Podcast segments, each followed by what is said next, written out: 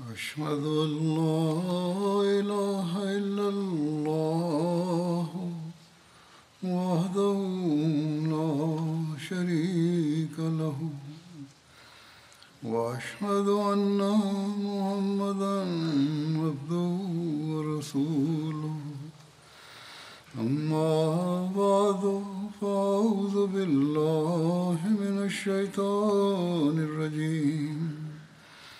بسم الله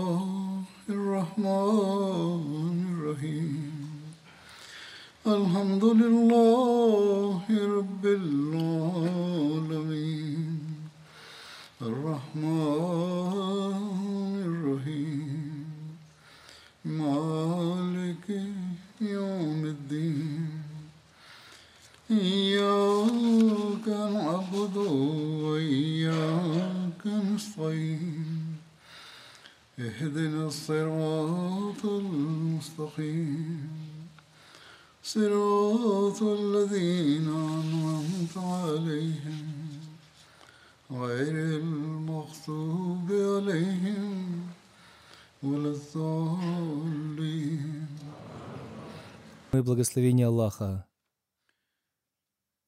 В одном из повествований Сахих Бухари повествуется о том, как посланник Аллаха, мир ему и благословение Аллаха, обратил внимание своей дочери и своего зятя на совершение молитвы Тахаджуд.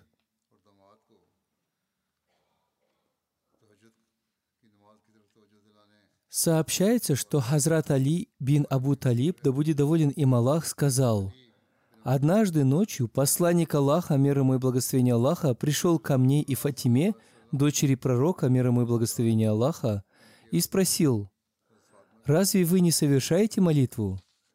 Я сказал, «О посланник Аллаха, наши души в руках Аллаха, и если Он пожелает разбудить нас, то разбудит».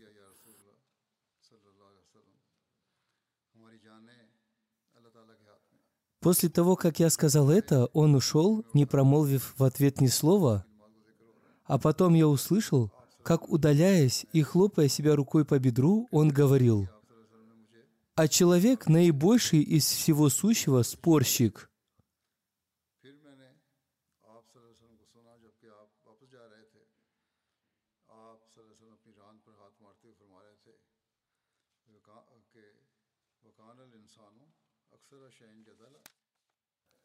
Вспоминая это событие, Хазрат Абитаванный Реформатор сказал, «Однажды посланник Аллаха, мир ему и благословение Аллаха, ночью пришел в дом своего зятя Хазрата Али и своей дочери Хазрат Фатимы и спросил у них, «Разве вы не совершаете намаз тахаджуд?» Это тот намаз, который совершается около середины ночи. Хазрат Али сказал, «О посланник Аллаха, мы стараемся совершать его». Однако иногда, согласно желанию Аллаха, наши глаза не открываются, и мы не совершаем этот намаз. Посланник Аллаха, мир ему и благословение Аллаха, сказал, «Совершайте тахаджуд» и ушел к себе. И, возвращаясь к себе, он повторял слова, «Человек, наибольший из всего сущего, спорщик». Этот аят из Священного Корана, смысл которого заключается в том, что человек часто боится признать свои ошибки и ищет разные оправдания, чтобы скрыть свою ошибку. Хазрат Али и Хазрат Фатима, вместо того, чтобы сказать, что они совершили ошибку, сказали, что они по воле Аллаха спали и не могли встать, и свою ошибку они приписали Всевышнему Аллаху.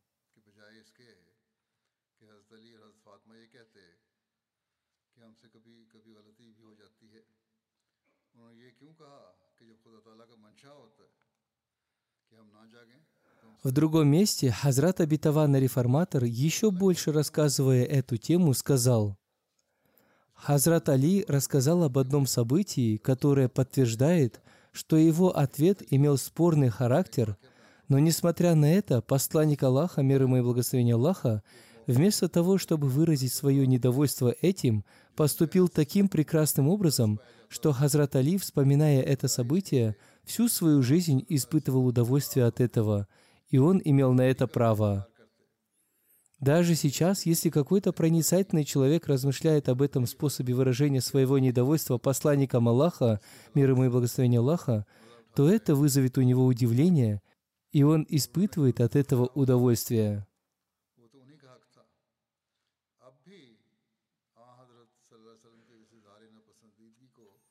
В книге Сахих Бухари повествуется, что Хазрат Али передал – «Однажды посланник Аллаха, мир ему и благословение Аллаха, пришел ночью ко мне и к своей дочери Фатиме и спросил нас, «Разве вы не совершаете тахаджуд?» Я ответил, «О посланник Аллаха, наши души находятся в руках Аллаха, и когда Он пожелает, Он будет нас». Услышав это, посланник Аллаха, мир ему и благословение Аллаха, ничего не сказал и ушел, и когда он возвращался, стоя спиной к нам, он хлопнул себя по бедрам и сказал, Человек – наибольший из всего сущего спорщик. Субхан Аллах, причист Аллах, каким наилучшим образом он объяснил Хазрату Али, что он не должен был так отвечать.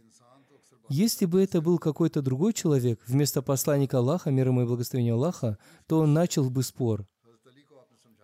Этим посланник Аллаха, мир ему и благословение Аллаха, дал ему понять, что он не должен был так отвечать, отвергая его слова, учитывая статус посланника Аллаха, мир ему и благословение Аллаха. Другой человек мог бы как минимум начать спор относительно того, что человек находится во власти Аллаха, и если он пожелает чего-либо, то он дает возможность сделать это. Например, если он пожелает, чтобы человек совершил намаз, он дает ему возможность сделать это. И он также сказал бы, что принуждение противоречит священному Корану. Однако посланник Аллаха отстранился от этих двух способов выражения недовольства и спора, сообщив Хазрату Али о его ошибке. Напротив, он отошел в сторону и выразил свое удивление его ответом, произнося слова «Человек – наибольший из всего сущего спорщик». То есть он дал ему понять, что человек является удивительным существом, что в каждом поступке он находит для себя соответствующее оправдание и начинает спорить. Поистине эти слова посланника Аллаха, мир ему и благословение Аллаха, содержат в себе столько пользы, сколько не имеют сто споров, они не имеют даже одной десятой этой пользы. Из этого хадиса мы узнаем о многих аспектах высокой нравственности посланника Аллаха, мир ему и благословение Аллаха. Во-первых, мы узнаем о том, как он заботился о вере своих близких, он приходил к ним даже по ночам. Есть много людей, которые сами являются добродетельными и учат других добродетелей, а духовное состояние их домов плохое. В них нет силы для исправления своих домочадцев. Относительно таких людей есть пословица «под светильником всегда темно», то есть эти люди освещают других, подобно светильнику, то время как под светильником остается темно. То есть их домочадцы не получают никакой пользы от этого света. Однако посланник Аллаха, мир ему и благословение Аллаха, заботился о том, чтобы его свет освещал его близких, и он прилагал для этого усилия. Воспитание своих близких является наилучшей чертой характера. Если бы в нем не было этого, то его нравственность лишилась бы этой драгоценности. Однако он стоял на наивысшем уровне нравственности и поэтому в совершенстве обладал этой драгоценностью. Во-вторых, мы узнаем из этого хадиса, что посланник Аллаха, мир ему и благословение Аллаха, был абсолютно убежден в учении, которое он принес миру. И ни на одно мгновение он не сомневался в этом. Некоторые люди выдвигают обвинение в том, что, упаси Аллах, он начал это дело для того, чтобы обмануть людей и установить свою власть над ними, и он не получал никаких откровений. Нет, напротив, посланник Аллаха, мир ему и благословение Аллаха, в своем сердце настолько сильно был убежден в своей пророческой миссии, что подобного примера невозможно найти в мире. Допустим, что днем среди людей он притворно демонстрировал свою истинность, но в таком случае невозможно понять, для чего он ночью приходил к своей дочери и зятю и спрашивал у них, совершают ли они ночное богослужение. То богослужение, которое не является обязательным, и совершение этого богослужения оставлено на усмотрение верующих в зависимости от их обстоятельств. поскольку оно совершается ночью. И его приход ночью к своей дочери и зятю и наставление их совершать тагаджуд доказывает, что он был абсолютно убежден в том учении, последовать которому он призывал людей. Лжец знает, что поступать согласно наставлению – это одно, но тайно наставлять он не в состоянии. И это бывает только тогда, когда в своем сердце человек убежден, что не поступая согласно учению, он не может обрести совершенство. То есть поступать или не поступать согласно учению – это одно, но наставлять в то время, когда этого не видят другие, является абсолютной убежденностью в учении, не поступая согласно которому человек не достигает совершенства. И в-третьих, я рассказал об этом событии для того, чтобы показать, что посланник Аллаха, мир ему и благословение Аллаха, в каждом деле проявлял большое терпение, и вместо того, чтобы ссориться с кем-либо, он с любовью указывал на его ошибку. И когда посланник Аллаха, мир ему и благословение Аллаха, спросил у них, совершают ли они тахаджуд, Хазрат Али в ответ на его вопрос привел оправдание, что они не властны над собой после того, как они засыпают. И они не знают, какое время наступило, и если Аллах пробуждает их, то они совершают тахаджуд. В ином случае они не совершают его, тем более, что в то время не было будильников.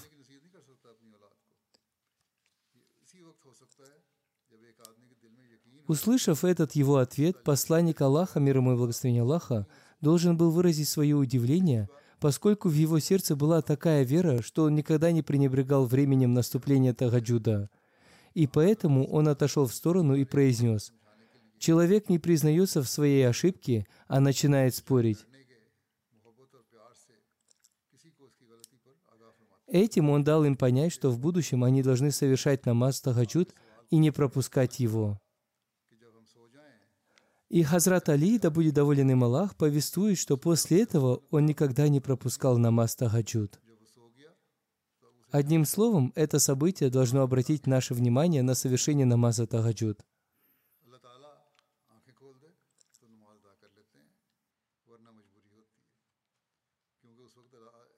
Особенно на это должны обратить внимание миссионеры, те, кто посвятил свою жизнь служению делу религии и служители общины. Ночные молитвы больше притягивают милости Всевышнего Аллаха. В настоящее время, в связи со сложившейся обстановкой в мире, необходимо как можно больше возносить мольбы, чтобы спасти мир от гибели.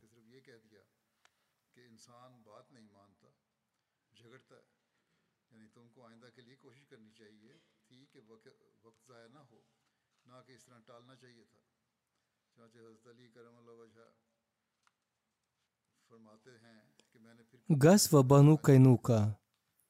В связи с событиями после битвы при Бадре вспоминается событие Газва Бану Кайнука. Этот военный поход произошел во втором году по хиджре.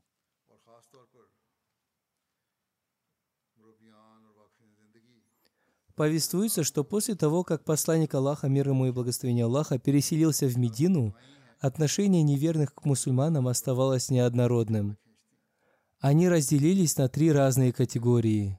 Одни из них были теми, кто заключил мирное соглашение с посланником Аллаха, мир ему и благословение Аллаха, с условием, что они не будут воевать с посланником Аллаха, мир ему и благословение Аллаха, и не будут помогать его противникам.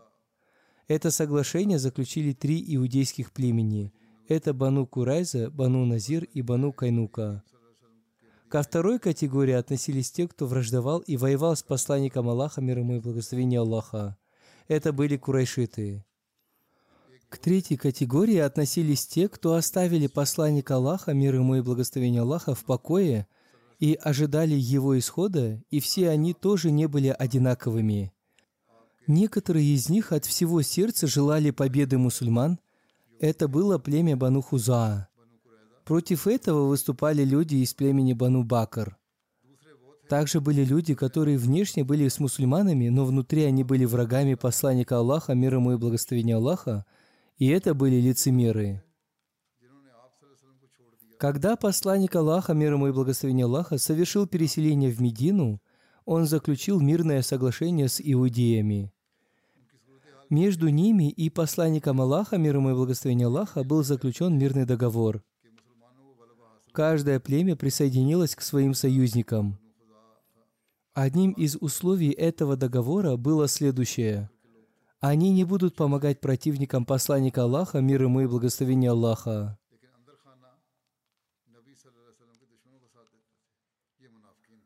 Мятеж племени Бану Кайнука. История повествует об этом мятеже следующее. Ибн Исхак повествует. Один старик по имени Шас ибн Кайс испытал злобу и зависть к мусульманам. Однажды несколько сподвижников из племени Аус и Хазрач разговаривали между собой. Мимо них прошел Шас ибн Кайс. И увидев, как они забыли свою вражду со времен невежества, и как они полюбили друг друга благодаря исламу, и как они мирно сосуществуют вместе, он буквально вспыхнул от ненависти. И из его уст невольно вырвались слова о том, что вожди Бану Кайла, то есть племен Аус и Хазрач, объединились. Он сказал, «Клянусь Богом, если объединились почтенные люди, то для нас здесь нет места». То есть этим он хотел возбудить вражду прежних времен.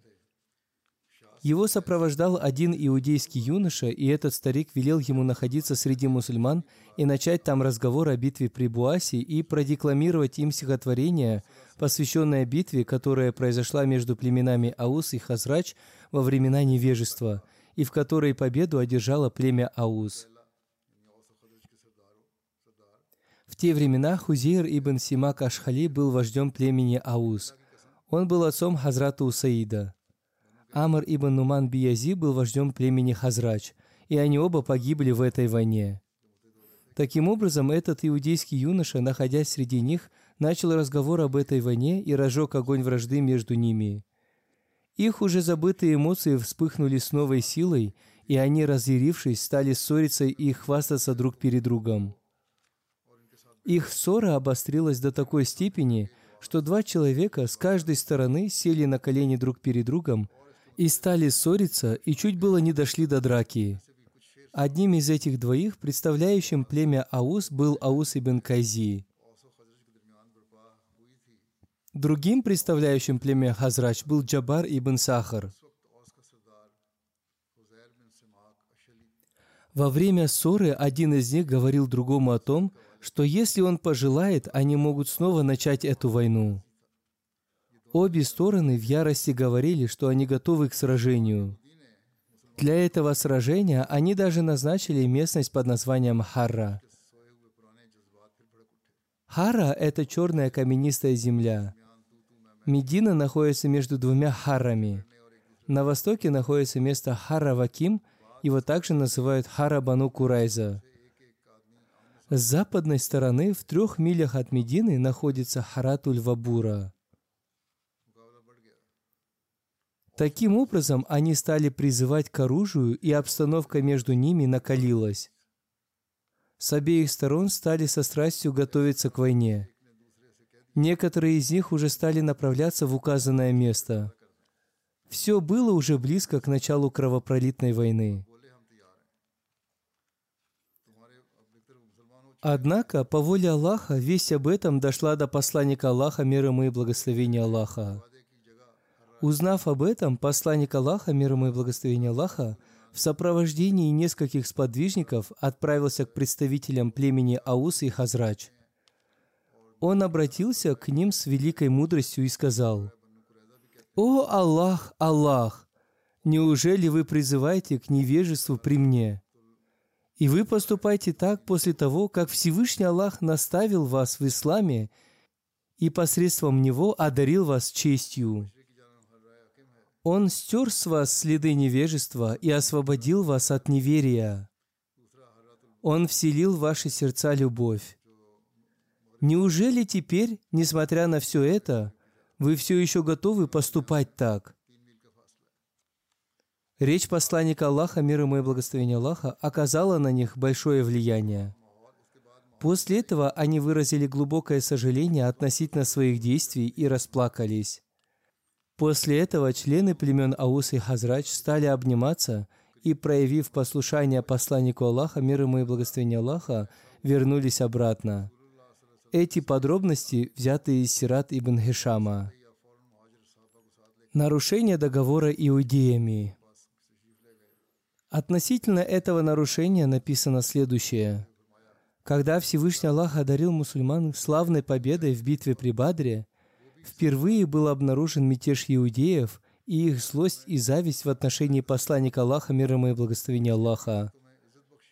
Они нарушили свое соглашение именно из-за этого. Они стали говорить, «О, Мухаммад, не думай, что мы похожи на твой народ. Не обманывай себя. Вы воевали с народом, который не знал, что такое война, и вы победили их. Хузур поясняет, то есть они говорили о битве при Бадре, в которой неверные меки потерпели поражение. Что касается нас, то мы не похожи на них. Мы храбрый народ. Клянусь Аллахом, если вы станете воевать с нами, вы узнаете, кто из нас настоящий мужчина. Из этих трех иудейских племен первым, кто нарушил договор, было племя Байну Кайнука.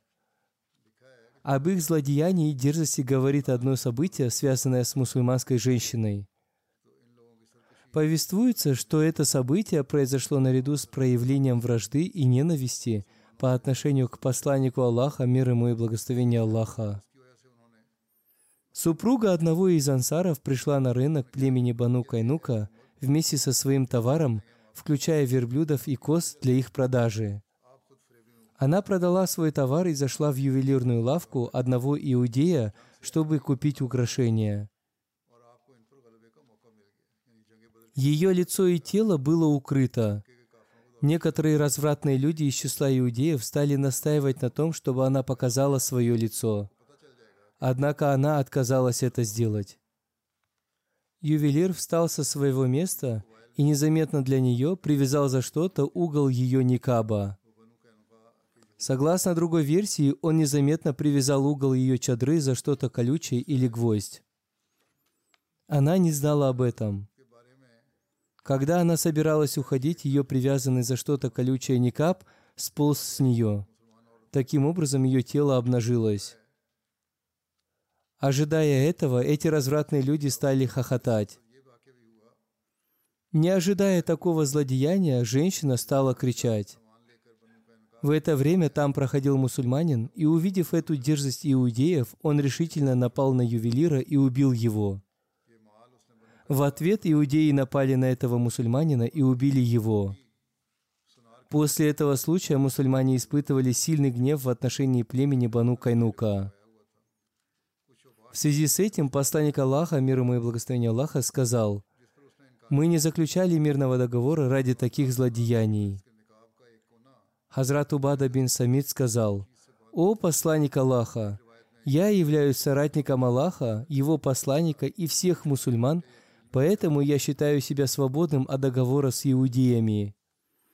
Тем не менее, посланник Аллаха, мир ему и благословение Аллаха, призвал иудеев племени Бану Кайнука к соблюдению договора. Однако иудеи, вместо того, чтобы послушаться его, стали открыто угрожать ему. Подробности этого события следующие. Повествуется о том, как посланник Аллаха, мир ему и благословение Аллаха, собрал членов племени Бану Кайнука и сказал, «О иудеи, постарайтесь избежать своей гибели от Аллаха». Подобная гибель была неспослана Курайшитам в битве при Бадре. Поэтому будьте покорными и послушными, ибо вы знаете о том, что я был неспослан как посланник от Аллаха, и вы можете найти эту истину в своей книге. Также вы найдете там завет, который взял с вас Всевышний Аллах. Иудеи ответили, «О, Мухаммад, ты, наверное, считаешь нас подобными твоему народу. Не обманывай себя, поскольку до сих пор вы сталкивались только с тем народом, который не умеет воевать и не знает стратегии войны, поэтому вы с легкостью победили их. Однако клянемся Богом, если вы станете воевать с нами, вы узнаете, с какими храбрецами вы столкнулись. Согласно одному из повествований, когда посланник Аллаха, мир ему и благословение Аллаха, после битвы при Бадре узнал о нарушении иудеями договора, он собрал их на рынке племени Бану Кайнука и предостерег их. Далее повествуется. После того, как посланник Аллаха, мир ему и благословение Аллаха, предостерег племя Байну Кайнука, люди из этого племени укрылись в своей крепости. Посланник Аллаха, мир ему и благословение Аллаха, вместе со своими сподвижниками отправился к ним. Своим наместником в Медине посланник Аллаха, мир ему и благословение Аллаха, назначил Хазрата Абу Лабабу. Знамя посланника Аллаха, мир ему и благословение Аллаха, было белого цвета. Оно было в руках Хамзы, дяди посланника Аллаха, мир ему и благословение Аллаха. Осада крепости Байну-Кайнука. Повествуется о том, как мусульмане взяли в осаду крепость иудейского племени Байну-Кайнука. Посланник Аллаха, мир ему и благословение Аллаха, отправился в этот поход 15 числа месяца Шаваль и находился там до 1 числа месяца Зулькаада. В течение этих дней Всевышний Аллах вселил страх в их сердца перед мусульманами. Среди иудеев племени Бану Кайнука было 400 воинов, которые охраняли свою крепость. 300 из них были в доспехах. В итоге иудеи, устав от осады, попросили посланника Аллаха, мир ему и благословение Аллаха, освободить им путь, чтобы они навсегда покинули Медину вместе со своими женами и детьми. Взамен они пообещали мусульманам все свое оружие и имущество. Посланник Аллаха, мир ему и благословение Аллаха, принял их просьбу и повелел им покинуть Медину. Эти материалы взяты из Сират Аль-Хальбия. Во многих книгах по истории ислама написано, что Абдулла ибн Убай ибн Салюль, который был союзником племени Бану Кайнука, неоднократно приходил к посланнику Аллаха, мир ему и благословение Аллаха, и, умоляя его разными способами, просил его, чтобы он простил и не убивал их, и чтобы он повелел освободить для них путь для исхода из Медины. Это повествование создает впечатление о том, что посланник Аллаха, мир ему и благословение Аллаха, намеревался убить их, и что он простил их только из-за постоянных просьб Абдулы ибн Убая ибн Салюля. Это абсолютно неверное утверждение. Посланник Аллаха, мир ему и благословение Аллаха, никогда не имел намерения убить их и их детей и женщин. Одним словом, подобные повествования всегда создают сомнения. Историк по имени Саят Баракат Ахмад, комментируя подобные повествования в своей книге, написал, После сдачи крепости иудеев к посланнику Аллаха, мир ему и благословение Аллаха, пришел Абдулла ибн Убай ибн Салюль и сказал, «Будьте добрее к моим людям». Посланник Аллаха, мир ему и благословение Аллаха, сказал, «Горе тебе! Оставь меня в покое!» Ибн Убай сказал, «Нет, клянусь Аллахом, я не отстану от тебя, пока ты не пообещаешь относиться с добротой к моим людям. Разве ты убьешь их? Клянусь Богом, положение изменится». Посланник Аллаха, мир ему и благословение Аллаха, сказал, «Это хорошо, Бери их с собой. Это повествование есть у Ибн Исхака, Вакиди и Ибн Саада. Прочитав это в этих книгах, можно прийти к выводу, будто Абдулла ибн Убай ибн Салюль имел какое-то влияние на посланника Аллаха, мир ему и благословение Аллаха. Однако, что касается слов о том, что Абдулла ибн Убая ибн Салюль умолял его относительно своих соплеменников, то они являются сомнительными. В повествовании Ибн Исхака не говорится о том, что посланник Аллаха, мир ему и благословение Аллаха, не говорил что-либо, из э, чего можно было прийти к выводу, что он имел намерение убить людей из племени Бану Кайнука. У Ибн Исхака это не доказывается. Однако у Вакиди указывается на это намерение. То же самое повторяется и у Ибн Саада. Здесь мы должны иметь в виду, что посланник Аллаха, мир ему и благословение Аллаха, также был и политическим лидером. Однако он никогда не проявлял жестокости по отношению к врагам. Он не любил насилия. Он воевал только по принуждению. Даже в этих войнах он избегал лишнего кровопролития. Одним словом, племя Бану Кайнука находилось в осаде, и по их просьбе они были прощены и изгнаны из Медины. Повествуется о том, что по просьбе этого иудейского племени они были изгнаны из Медины, и обязанности по их изгнанию были возложены на Хазрата Убаду ибн Самита. Им была дана отсрочка в три дня, и они покинули Медину в течение этих трех дней. Согласно одной из версий, иудеи попросили у Хазрата Убада отсрочку, но он не дал им отсрочки даже на час и с помощью своих стражников изгнал их. Таким образом, это племя, покинув Медину, прибыло в один из районов Сирии под названием Азрият, Изра – это один из городов Сирии. Согласно еще одной версии, обязанности по изгнанию были возложены на Хазрата Мухаммада ибн Масламу. Вполне возможно, что эта обязанность была возложена на них обоих. В качестве трофеев в их домах было найдено много оружия, поскольку это племя было самым богатым, храбрым и воинственным среди других иудеев. Посланник Аллаха, мир ему и благословение Аллаха, из этого оружия выбрал себе три лука, две кольчуги, три меча и три копья. Эти три лука назвались Катум, Рауха и Байза. Катум сломался в битве при Ухуди. Две кольчуги назывались Сагдия и Физза. Один меч был назван Калии, второй Батар. Третий меч не имел никакого названия. Это повествование взято из Сират аль-Хальбия. Повествование о Газве Бану Кайнука упоминается в книге «Жизнеописание печати пророков» следующим образом. Когда посланник Аллаха, мир ему и благословение Аллаха, переселился из Мекки и прибыл в Медину, среди иудеев, населявших в это время Медину, было три племени. Там были племена Бану Кайнука, Бану Назир и Бану Курайза. Как только посланник Аллаха, мир ему и благословение Аллаха, прибыл в Медину – он заключил договоры о мире и безопасности с этими племенами и заложил основу для мирного и гармоничного сосуществования. По этому соглашению все стороны несли ответственность за поддержание мира и безопасности в Медине. Если какой-либо внешний враг нападет на Медину, они все вместе были ответственны за ее защиту.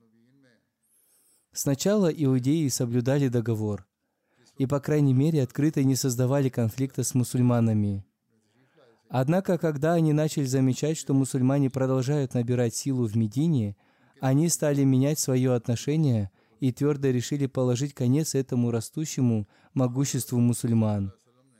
С этой целью они начали использовать всевозможные законные и незаконные способы, настолько, что даже не удержались от попытки посеять раскол среди мусульман и таким образом спровоцировать гражданскую войну. Существует повествование о том, как однажды большая группа людей из племен Аус и Хазрач сидела вместе и беседовала с любовью и согласием. И в это время один дерзкий иудей добрался до этого собрания и начал упоминать битву при Буасии. Это была ужасная война, которая произошла между этими двумя племенами за несколько лет до хиджры, и в которой многие люди из племен Аус и Хазрач были убиты руками друг друга.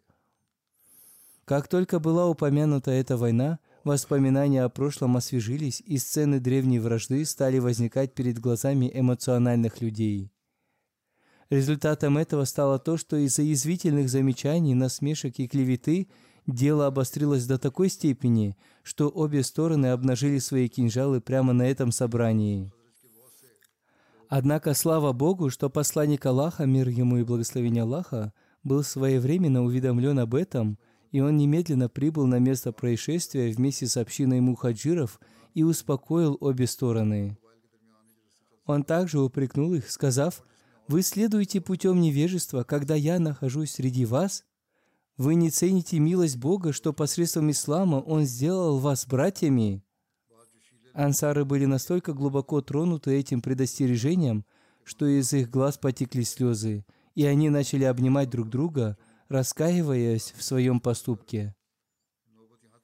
Когда произошла битва при Бадре, и Всевышний Аллах по своей милости даровал мусульманам убедительную победу над очень свирепой армией курайшитов, несмотря на то, что мусульман было мало и у них не было необходимых средств, видные лидеры Мекки были обращены в прах, а иудеи Медины сгорели в огне из-за ревности. Они начали открыто бросать язвительные комментарии в адрес мусульман и публично заявляли на собраниях, «Ну и что, что вы победили армию курайшитов? Пусть Мухаммад сразится с нами, и мы покажем, как надо вести войны». Это обострилось до такой степени, что на одном собрании они даже произнесли эти слова в присутствии посланника Аллаха, мир ему и благословения Аллаха. Также существует повествование о том, что после битвы при Бадре, когда посланник Аллаха, мир ему и благословение Аллаха, вернулся в Медину, однажды он собрал иудеев и увещевал их принять ислам. Вожди иудеев отреагировали на это миролюбивое и наполненное сочувствием обращение посланника Аллаха, мир ему и благословение Аллаха, следующими словами. «О Мухаммад, кажется, что ты, вероятно, стал высокомерным после убийства нескольких курайшитов. Эти люди были неопытны в военном искусстве. Если бы тебе пришлось сражаться с нами, ты бы узнал, что такое настоящие воины». Иудеи не остановились только на угрозе, а скорее начали составлять заговоры с целью убийства посланника Аллаха, мир ему и благословения Аллаха. Есть предание, что в те дни, когда верный сподвижник по имени Талха ибн Бара был близок к смерти, он завещал, «Если я умру ночью, посланнику Аллаха, мир ему и благословения Аллаха, не следует сообщать о моей заупокойной молитве, чтобы не случилось несчастье с посланником Аллаха, мир ему и благословения Аллаха, от рук иудеев из-за меня». Одним словом, после битвы при Бадре иудеи открыто стали сеять смуту, и поскольку среди иудеев Медины самыми могущественными и смелыми были иудеи племени Бану Кайнука, именно они первыми начали нарушать договор. Историки пишут об этом. Среди иудеев Медины иудеи племени Байну Канука были первыми, кто нарушил договор, заключенный между ними и посланником Аллаха, мир ему и благословение Аллаха. После битвы при Бадре они начали яростно бунтовать и открыто выражали свою неприязнь и злобу. Таким образом, они нарушили свой договор и соглашение. Однако, несмотря на эти события, под руководством своего учителя, мир ему и благословение Аллаха, мусульмане проявляли терпение во всех отношениях и ни при каких условиях не позволяли своим эмоциям брать верх над ними. В хадисе рассказывается, что после заключения договора с иудеями Посланник Аллаха, мир ему и благословение Аллаха, даже проявлял особую заботу о защите их чувств. Однажды между мусульманином и иудеем вспыхнул спор. Иудей утверждал, что пророк Моисей, мир ему, имеет превосходство над всеми другими пророками. Мусульманин был разгневан этим, и он резко обошелся с этим человеком, ответив, что посланник Аллаха, мир ему и благословение Аллаха, имеет превосходство над всеми посланниками. Когда посланнику Аллаха, мир ему и благословение Аллаха, сообщили об этом, он был недоволен и упрекнул этого сподвижника, сказав, «Это не твоя задача говорить о превосходстве Божьих посланников друг над другом». Затем посланник Аллаха, мир ему и благословение Аллаха, упомянул о частичном превосходстве пророка Моисея, мир ему, и утешил этого иудея. Однако, несмотря на это, наполненное любовью поведение посланника Аллаха, мир ему и благословение Аллаха, иудеи продолжали усугублять свои злодеяния конце концов, именно иудеи создали повод для войны, и их открытую враждебность невозможно было укротить. И случилось так, что однажды одна мусульманка зашла в лавку иудея на базаре, чтобы купить кое-какие товары. Несколько злых иудеев, которые тогда сидели в магазине, стали преследовать ее самым дерзким образом, и даже сам владелец магазина совершил злое дело. Эта женщина даже не подозревала, что он укрепил подол ее накидки на шип или еще что-то в этом роде. В результате, когда эта женщина встала, чтобы уйти из-за их грубого поведения, и ее тело обнажилось, увидев это, иудейские лавочники и его сообщники разразились смехом. Возмущенная мусульманка закричала и позвала на помощь. Случилось так, что поблизости находился мусульманин. Он бросился к месту происшествия, и во взаимной стычке иудейский лавочник был убит – После этого этот мусульманин со всех сторон был пронзен мечами и убит. Когда мусульманам сообщили об этом событии, вызвавшем всеобщее возмущение, их глаза от ярости налились кровью. С другой стороны, иудеи, которые хотели использовать этот инцидент в качестве предлога для войны, собрались большой толпой и разразился бунт. Когда посланнику Аллаха, мир ему и благословение Аллаха, сообщили об этом, он собрал вождей племени Бану Кайнука и объяснил им, что такое поведение недопустимо, и они должны воздерживаться от такого зла и бояться Бога. Но вместо того, чтобы выразить свое раскаяние и стыд и попросить прощения, они ответили непреклонностью и повторили свою предыдущую угрозу. «Не становитесь высокомерными из-за своей победы при Бадре. Когда тебе предстоит сразиться с нами, ты узнаешь, что такое настоящие войны». Не имея другого выбора, посланник Аллаха, мир ему и благословение Аллаха, отправился к крепостям племени Байну-Канука с отрядом сподвижников. Теперь это была последняя возможность для иудеев этого племени выразить свое раскаяние в своих действиях, но вместо этого они приготовились воевать. Таким образом была объявлена война, и силы ислама и иудаизма вышли на битву друг с другом. Согласно обычаю той эпохи, метод ведения войны заключался в том, что одна сторона защищалась в своих крепостях и ожидала. Противостоящие силы осаждали крепость, и всякий раз, когда время от времени предоставлялась возможность, предпринимались атаки друг на друга. Это продолжалось до тех пор, пока окружающая армия либо теряла надежду захватить крепость и снимала осаду, и это считалось победой осажденных, или, будучи не в состоянии собрать силы, чтобы отразить натиск, осажденные открывали ворота своей крепости и сдавались победителям, которые брали их в осаду. В этом случае иудеи племени Бану Кайнука применили ту же тактику и укрылись в своих крепостях. Посланник Аллаха, мир ему и благословение Аллаха, взял в осаду их крепости, и эта осада непрерывно продолжалась в течение 15 дней. Наконец, когда вся сила и высокомерие Байну Кайнука были в дребезги разбиты, они открыли ворота своих крепостей с условием, что их богатство станет принадлежать мусульманам, а их жизни и семьи будут спасены. Посланник Аллаха, мир ему и благословение Аллаха, принял это условие, несмотря на то, что, согласно закону пророка Моисея, все эти люди подлежали смертной казни. И согласно первоначальному соглашению, к ним должен был быть применен суд закона Моисея. Однако, поскольку это было первое преступление, совершенное этим народом, милосердный и всепрощающий характер посланника Аллаха, мир ему и благословения Аллаха, никогда не мог быть склонен к крайнему наказанию, которое должно было быть назначено только в качестве окончательного законного средства защиты.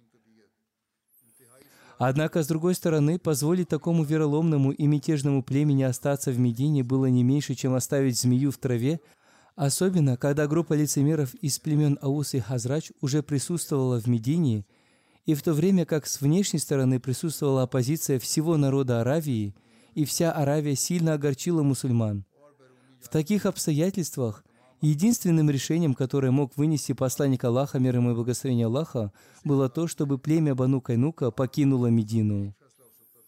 По сравнению с их преступлением и принимая во внимание обстоятельства той эпохи, это было очень мягким наказанием. Более того, целью этого наказания была безопасность Медины. Тем не менее, для кочевых племен Аравии не было ничего необычного в том, чтобы переезжать с одного места на другое, особенно когда племя не владело никакой собственностью в виде земли и фруктовых садов, а у племени Бану Кайнука их не было. Всему племени была предоставлена возможность покинуть одно место и поселиться где-нибудь в другом месте, в мире и безопасности. Таким образом, племя Байну-Кайнука мирно покинуло Медину и поселилось в Сирии. Посланник Аллаха, мир ему и благословение Аллаха, возложил задачу по надзору за необходимыми приготовлениями и так далее, связанными с их отъездом, на сподвижника по имени Убада бин Ас-Самид, который был из числа их союзников – Убада бин Ас-Самит сопровождал Бану Кайнука в течение нескольких остановок и, благополучно отправив их, вернулся обратно. Трофеи, которые получили мусульмане, состояли только из оружия и ювелирных инструментов. В различных повествованиях об Ану Кайнука рассказывается, что когда они открыли ворота своих крепостей и сдались посланнику Аллаха, мир ему и благословение Аллаха, из-за их предательства, мятежа и жестокости посланник Аллаха, мир ему и благословение Аллаха, намеревался казнить их воинов, но после заступничества Абдуллаха бин Убая бин Салюля, вождя лицемеров, посланник Аллаха, мир ему и благословение Аллаха, отказался от этого намерения. Однако ученые и исследователи не признали эти повествования подлинными. Причина этого в том, что когда в других повествованиях прямо упоминается о том, что Бану Кайнука открыли свои ворота при условии, что их жизни и жизни их семей будут сохранены, абсолютно невозможно согласиться с тем, что после принятия этого условия посланник Аллаха, мир ему и благословение Аллаха, мог следовать какому-либо другому курсу действий. То время как на самом деле даже условие, выдвинутое Байну Кайнука о том, что их жизни будут сохранены, доказывает тот факт, что они сами знали, что их законным наказанием должна быть смерть. Однако они воззвали к милосердию посланника Аллаха, мир ему и благословения Аллаха, и были готовы открыть ворота своей крепости, получив заверение в том, что они не будут казнены. Однако, хотя посланник Аллаха, мир ему и благословения Аллаха, простил их благодаря своему милосердному нраву, кажется, что в глазах Всевышнего Аллаха эти люди больше не были достойны того, чтобы их оставили в живых на земле из-за их злых дел и преступлений. Таким образом, менее чем через год после переселения этих людей вместо их ссылки среди них вспыхнула эпидемия, в результате чего все племя пало ее жертвой и было смешано с пылью. Существует небольшое расхождение во мнениях относительно даты газвы Бану Кайнука. Вакиди и Ибн Саад утверждали, что это произошло во втором году по хичре, и современники в основном последовали их утверждению. Однако Ибн Исхак и Ибн Хишам поместили его после газвы Савика, которая, как подтверждается, произошла в начале месяца Зуль-Хиджи на втором году хиджры. Указание на это также содержится в одном из хадисов, в котором повествуется, что газва Бану Кайнука произошла после бракосочетания Хазрат Фатимы. В этом повествовании упоминается, что для того, чтобы покрыть расходы валимы, свадебного угощения, Хазрат Али предложил взять с собой одного ювелира Иудея из племени Бану Кайнука и отправиться в лес, чтобы они могли раздобыть немного травы, известной как Исхар, а затем продать ее ювелира Медины. Это доказывает, что до свадьбы Хазрат Фатимы, которая, согласно всем историкам, произошла в месяце Зульхиджа во втором году по хиджре, иудеи племени Бану Кайнука все еще жили в Медине. Именно на основании этих причин я поместил газву Бану Кайнука в конце второго года по хичре после газвы Савика и свадьбы Хазрат Фатимы. По этому случаю было бы также уместно упомянуть, что описывая причину, приведшую к газве к Бану Кайнука, мистер Марголиус сам по себе придумал самую странную и необычную теорию, которая даже отдаленно не упоминается ни в одном повествовании – в Сахих Бухари есть повествование о том, что в состоянии алкогольного опьянения, в то время употребление алкоголя еще не было запрещено, Хазрат Хамза убил двух верблюдов, принадлежавших Хазрату Али, которые он получил из трофея в битве при Бадре. Связывая этот отдельный инцидент с газовой Бану Кайнука, без каких-либо пояснений, без каких-либо исторических свидетельств, господин Марголиус пишет, что посланник Аллаха, мир ему и благословение Аллаха, вторгся в племя Байну Кайнука, чтобы полученная добыча компенсировала потери, понесенные Хазратом Али. Какую абсурдную связь он выдумал? Такая смелость в написании исторических текстов, возможно, является подвигом и является бесподобной сама по себе. В этом случае ирония заключается в том, что мистер Марголиус сам признает тот факт, что он написал это на основе своих собственных предположений. Он не нашел никаких исторических свидетельств и сам выдумал это. Он связал это с тем, что посланник Аллаха, мир ему и благословение Аллаха, развязал войны, чтобы компенсировать потерю верблюдов Хазрата Мали. Какими странными мыслями он обладал. Востоковеды и историки из числа немусульман до такой степени имеют вражду и ненависть к мусульманам, что для них настолько легко исказить историю ислама. Такое мы встречаем во многих их книгах. Повествование об этом я продолжу в следующий раз. А сейчас я хочу снова напомнить вам о необходимости вознесения мольбы в связи со сложившейся в мире ситуацией. В результате войны между Израилем и Хамасом значительно выросло количество убитых из числа невинных женщин и детей Палестины. Развитие этой войны и политика, проводимая Израилем и другими мировыми державами, превращает эту войну в неизбежную реальность мировой войны. Теперь даже лидеры некоторых мусульманских стран, России, Китая и другие аналитики открыто пишут и говорят о том, что круг этой войны расширяется. Мир будет разрушен, если немедленно не будет реализована мудрая политика.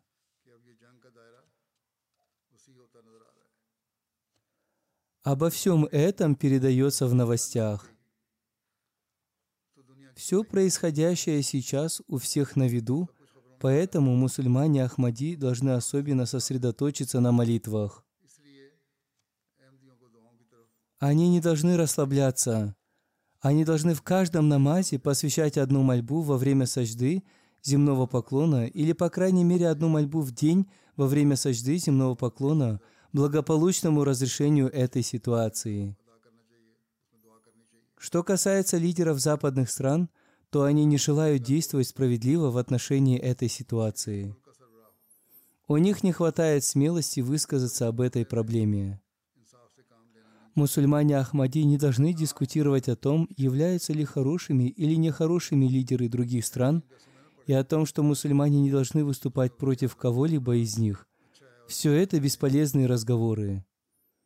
Поскольку до тех пор, пока кто-то из этих лидеров не наберется смелости и не постарается положить конец этой войне, он будет нести ответственность за то, что он привел мир к гибели.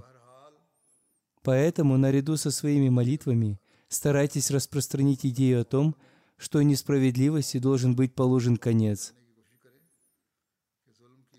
Если кто-либо из мусульман Ахмади имеет определенные связи, он должен разъяснять людям об этом. В этом и будет заключаться истинное мужество, и уровень действий и поступков будет соответствовать повелению Всевышнего Аллаха. Государственные органы Израиля заявляют о мести Хамасу за своих невинно убитых людей. Однако теперь их возмездие перешло все границы. Палестинцев погибло в 4-5 раз больше, чем израильтян. Если они хотят покончить с Хамасом, как они об этом заявляют, то они должны воевать только с Хамасом. Почему они делают своими целями женщин, детей и пожилых людей? Теперь они лишили их воды, пищи и медицинской помощи. Здесь положен конец всем притязаниям правительств на соблюдение прав человека и следованию правилам ведения военных действий. Однако есть некоторые люди, которые обращают внимание общественности к этому. Например, недавно бывший президент США Барак Обама сказал, «Если они хотят воевать, то пусть следуют правилам ведения войны. Нельзя лишать жизни невинных и тех, кто не воюет». Генеральный секретарь ООН высказался также, в связи с чем правительство Израиля выразило свое недовольство. В то же время те, кто называют себя чемпионом мира по установлению безопасности во всем мире, не поддержали точку зрения генерального секретаря ООН. Практически они выступили против него. Одним словом, наступила опасная ситуация, и она становится еще опаснее. Западные СМИ раздувают сенсационные сообщения только одной стороны и лишь мимолетно упоминая другую сторону. Например, недавно была освобождена одна женщина из числа заложниц. Она сказала, что с ней обращались очень хорошо. Однако об этом было упомянуто мимолетно. Было сказано, что тюрьма Хамаса является адом, и об этом говорилось как о главной новости. Справедливость требует представления всей ситуации в целом. Миру должно быть предоставлено право решать самим, что справедливо и что жестоко, кто угнетатель и кто угнетен, и насколько все это оправдано, и когда это должно закончиться. Одним словом, миру необходимо показывать всю ситуацию в целом, а не только мнение одной из сторон. Одним словом, мы должны как можно больше обращать свое внимание к молитвам. Мы должны стараться распространять послание о справедливости в своем окружении. Мы должны молиться за всех угнетенных мусульман и за то, чтобы мусульманские страны заняли единую и долгосрочную позицию в этом вопросе. Мы должны испытывать особую боль за то, чтобы облегчить тяготы мусульман – мы являемся последователями того обетованного Мессии, мир ему, который, несмотря на то, что подвергался трудностям со стороны мусульман, выразил свои чувства следующими словами. «О мое сердце, будь внимательна к ним, ибо в конце концов они заявляют о своей любви к твоему посланнику, мир ему и благословение Аллаха.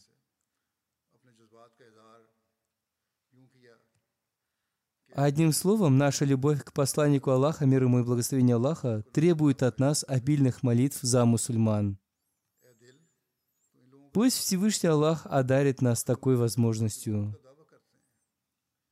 Пусть Всевышний Аллах одарит мудростью всех мусульман и весь мир в целом. Аминь.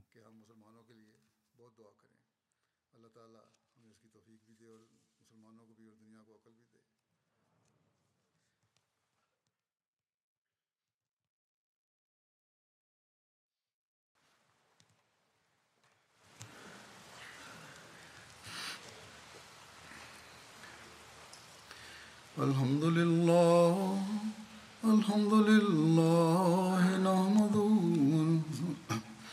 الحمد لله نحمده ونستعينه ونستغفره ونؤمن به ونتوكل عليه ونعوذ بالله من شرور أنفسنا ومن سيئات أعمالنا. من يهده الله فلا مضل له ومن يضلل فلا هادي له. ونشهد أن لا إله إلا الله ونشهد أن محمدا عبده ورسوله. عباد الله رحمكم الله. إن الله يأمر بالعدل واللسان. وإيتاء ذي القربى. وينهى عن الفحشاء والمنكر والبغي. يعظكم لعلكم تذكرون. واذكروا الله يذكركم. وادعوه يستجب لكم. ولذكر الله أكبر